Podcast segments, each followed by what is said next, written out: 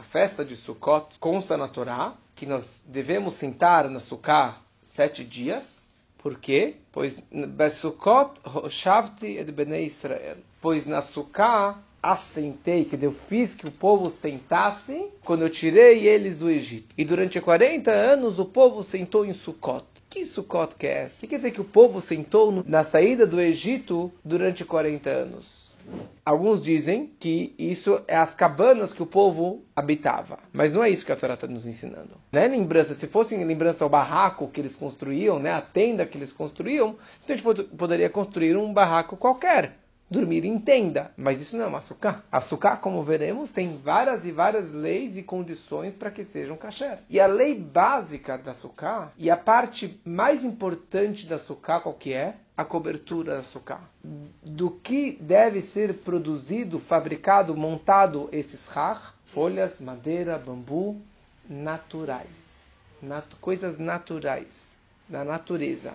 Não pode ter nenhum metal, nenhum ferro. Isso invalida em lembrança a que Deus nos cobriu, nos protegeu durante os 40 anos. Que suká que é essa? Portátil, que nos acompanhou durante os 40 anos, as 42 viagens no deserto, as nuvens que Deus criou e colocou ao redor do povo. Na hora que o povo saiu do Egito, Deus ele colocou uma nuvem de cada lado, uma na frente, uma atrás, uma na direita, uma esquerda, uma em cima e uma embaixo. Seis nuvens divinas, protegendo o povo e acompanhando o povo todo o acampamento. Aqui eram 5 milhões de pessoas ou mais, e milhões de cabeças de gado de rebanho, todos dentro desta grande sucá móvel feita de nuvens. Qual era a ideia dessas, dessas paredes e desse teto, desse chão feito de nuvens? Nós saímos do Egito para ir para onde? Não sei.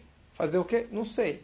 Quer dizer, para ir para Israel. Mas mesmo que eles fossem direto, quer dizer, passar no, no Monte Sinai e ir para Israel, demoraria semanas. Eles, se não fosse o, o, pecado dos espiões, eles depois de alguns meses estariam em Israel. Mas de qualquer forma, como que você sobrevive num deserto com um sol daquele, com ventania de areia, com escorpiões, lagartos, cobras, inimigos? Como que eles não iriam se desidratar e ser picados e aguentar aquelas dunas de areia, subir e descer as montanhas do deserto do Sinai, não teria como sobreviver tudo isso. Ninguém questionou. Moshe falou: vamos, let's go. Foram, atravessaram o Mar Vermelho e foram no deserto, 40 anos dando volta pelo deserto, porque essas nuvens protegiam o povo. Essas nuvens dos lados, dos quatro lados, protegiam dos lagartos, escorpiões, cobras, protegiam das flechas dos inimigos. As nuvens de cima protegiam do sol, as paredes do lado também protegiam das ventanias, das tempestades de areia, e as nuvens de baixo, a nuvem de baixo, ela fazia uma terraplanagem. Ela alinhava o piso e eles não precisavam ficar subindo e descendo montanhas. Eles simplesmente eles estavam numa esteira rolante, andando dessa mega caixa, desse mega sucá, sendo protegidos durante os 40 anos. Essa que era a ideia das nuvens protegendo o povo de Israel. Então nós sentamos na sucá, com isso nós estamos lembrando a proteção divina que nos deu naquela época. Nós estamos lembrando a nossa emuná nele, que eles foram fé cega, mergulharam no deserto sem saber o que iria acontecer amanhã, sem ter comida, sem ter água, sem ter proteção para tudo que tinha no deserto, mas eles foram. Por quê? Porque Hashem falou. Moshe falou, vamos e vamos, eles foram. Urge é que nós saímos do Egito na primavera. Simcha Rabba. Aviv guia, Pesach Ba. Pesach é em Aviv, na primavera. Por que nós comemoramos Sukkot? no outono. Em Israel agora é outono. Por que comemoramos em outono depois de Rosh Hashanah? O que, que tem a ver depois de Rosh Hashanah Yom Kippur? Por que comemoramos agora? Que fosse após Pesach, acabou Pesach, faz Sukkot. Não seria maravilhoso você comemorar, sair no campo, na praia, na piscina e ter uma sucá? Não, começou, já começaram a montar sucá, já está chovendo. Aqui também é época de chuva, mas Israel é outono. Não é uma época gostosa, a questão não é nem gostosa, é, é, não é a data na qual nós estamos comemorando, não é a data que nós saímos do Egito. Para isso tem duas explicações. Uma explicação é que Tishrei é o mês de chuvas, é o mês de frio. que está começando o outono, o inverno em Israel. E aqui também, também é, é sempre uma época de é, chuva. Então, se Deus ordenasse que nós fizéssemos açúcar na primavera, na época do verão, todo mundo iria fazer uma cabana na rua, comer lá, e ninguém iria lembrar ou reconhecer que isso é uma mitzvah, que nós estamos fazendo essa cabana em lembrança da saída do Egito. Se você vai no verão, na praia, no campo, muitos fazem cabanas, barracos. Por quê? É uma época de fazer barraco porque tem muito sol. Mas no inverno, ninguém vai na rua acampar. No inverno, na época de chuva, no outono, ninguém vai aventurar fazer uma cabana sabendo que vai chover, que vai estar frio. Com isso, a gente está demonstrando por que, que eu estou indo para Sukkah. Não porque eu curto, não porque é, é gostoso, porque é tranquilo, porque é uma mitzvah e lembrança a saída do Egito, a travessia no deserto. E uma segunda explicação que dizem é que se alguém foi decretado sobre ele, Deus nos livre, em Yom Kippur, que ele seja exilado, que ele vá para fora de casa, que ele perca, que ele vai para fora de casa, que essa seja a punição dele, entre aspas. Logo após Yom Kippur, se ele recaiu sobre ele algum decreto que ele vá para fora de casa, que essa seja a vez que ele vá para a rua na semana de Sukkot. Como que uma Sukkah tem que ser feita? A Sukkah ela tem que ter três, quatro paredes. Correto? Que a Sukkah ela tenha quatro paredes, um, uma casinha. Só que pode também formar uma Sukkah de três paredes. É interessante, um grande sábio, o Hidá, ele dizia que Sukkah se escreve Samer, Raf e Rei. E ele fala que essas três letrinhas demonstram as três formas que você pode construir uma Sukkah. A melhor forma é um Samar, é um quadrado fechado de quatro paredes, um Samar. A segunda opção é um Raf. Três paredes. Uma sucá de três paredes é kasher. Não é o melhor, mas é kasher. E uma terceira opção é você fazer um rei. Vai ter três paredes, duas ligadas, e uma terceira que tenha pelo menos sete punhos, mais ou menos um metro, que ele tenha é, mesmo que desconectado, mesmo que dos dois lados está separado, mas eu tenho três paredes. Isso aqui também é uma sucá kasher. O mais, a, as paredes da sucá é, é o mais fácil. Pode ser qualquer parede. Qualquer parede forte, que não vá voar, como a minha voou tantos anos, né? É, uma sucá sólida, concreta, quer dizer, que aguente, pode ser essas quatro paredes aqui. Só tirar esse teto, eu coloco folhas aqui em cima e pronto, já é uma sucá kasher. Quer dizer, aqui não, porque tem outros andares aqui em cima. Mas, mas, mas a questão, se fosse o último, tem alguns lugares que é dessa forma, que eles tenham o ano inteiro um quarto normal, abrem um teto solar e pronto. O mais importante da sucá é o é a cobertura. E o shach tem que ser feito de folhas folhas, madeira, bambu, desconectadas da terra. Não posso simplesmente, simplesmente pegar um, uma folha né, um, já da, da terra e jogar para cima da árvore. Tem que cortar, tem que ser folhas desconectadas da terra em cima da açúcar.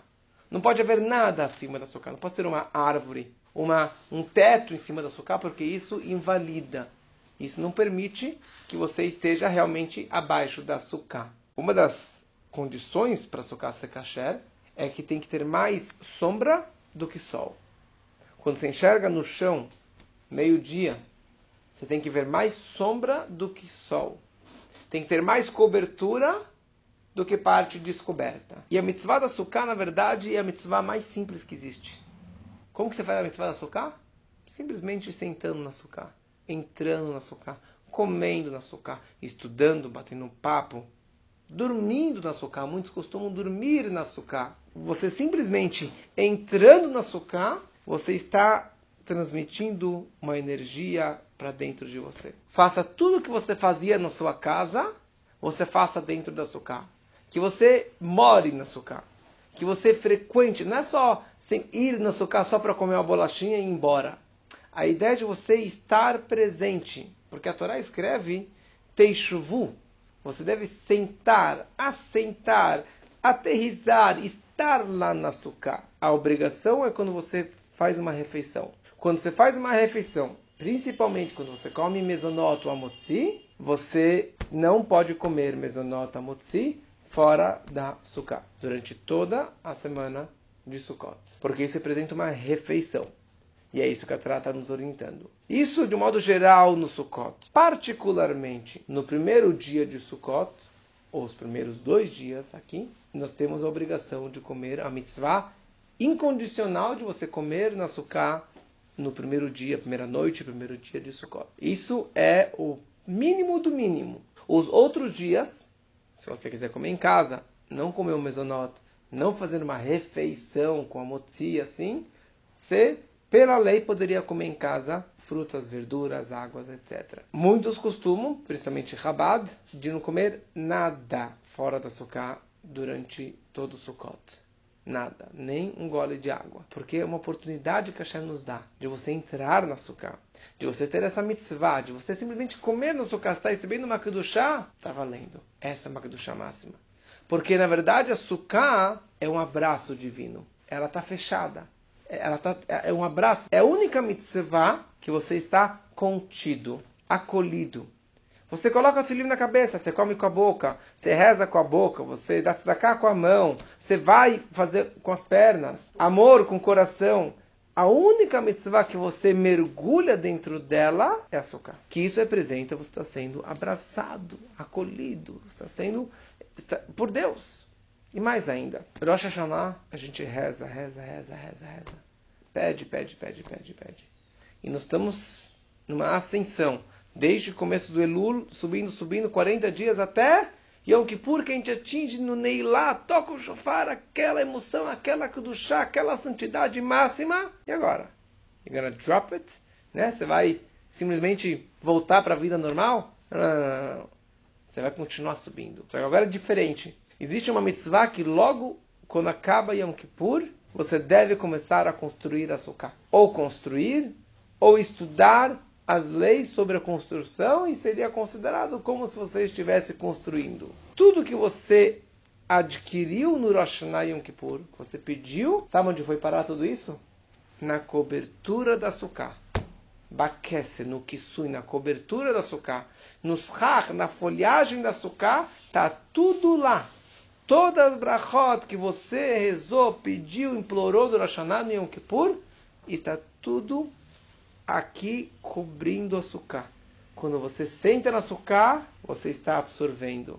Você está downloading esta energia máxima. E quando que você conclui esse download no Simchat Torah? Quando você pula com a Torá no Simchat Torah, ou está presente no Simchat Torah, você está interiorizando. Porque açúcar ainda, ainda é algo muito, digamos, abstrato, envolvente. É uma luz que envolve, mas Simchat Torah ela é uma luz penetrante. É uma alegria que contagia, uma alegria muito íntima, muito forte. Porque na hora de Simchat Torah você está interiorizando tudo aquilo que você adquiriu no Shana Yom Kippur, Sukkot, você começa a trazer para, assim, de uma forma mais ao redor, e no Simchat Torah você interioriza isso, você realmente, I got it, né? Você realmente absorve intimamente toda essa energia. Então, por um lado, a, a, a representa esse abraço divino, e nessa mesma ideia, a suká tem um tema muito especial, que é a união, a união do nosso povo. Não interessa de que partido que você é. Quão religioso você é? Qual é a sua idade? Homem, mulher, criança, religioso ou não? Todo mundo é muito bem-vindo na Sukkah. A Sukkah ela absorve, ela recebe todo mundo. O povo todo poderia sentar em uma só Sukkah. Que isso vai acontecer, aliás, quando Mashiach chegar. Que Deus vai criar uma Sukkah quilométrica, que todo o povo vai sentar lá. E quando Mashiach chegar, nós vamos continuar cumprindo essa, essa mitzvah tão maravilhosa de Sukkot. Sukkah é tão acolhedora, se a pessoa veio da rua, suja, encharcada de chuva, ou cheia de lama, que ela veio da, na estrada, e veio, entrou na Sukkah, a, a bota está cheia de lama. Eu já fui várias vezes para Sukkah encharcado, não de lama, mas a Sukkah ele pode entrar na sucá com isso? Pode. Na sinagoga você pode entrar com um pé de lama? Pode entrar na sinagoga com, com o casaco todo pingando? Não, você não pode. Não é kavod. Na sucá você pode. Na sucá você pode, não deve, mas você pode entrar mesmo com a, a bota cheia de lama.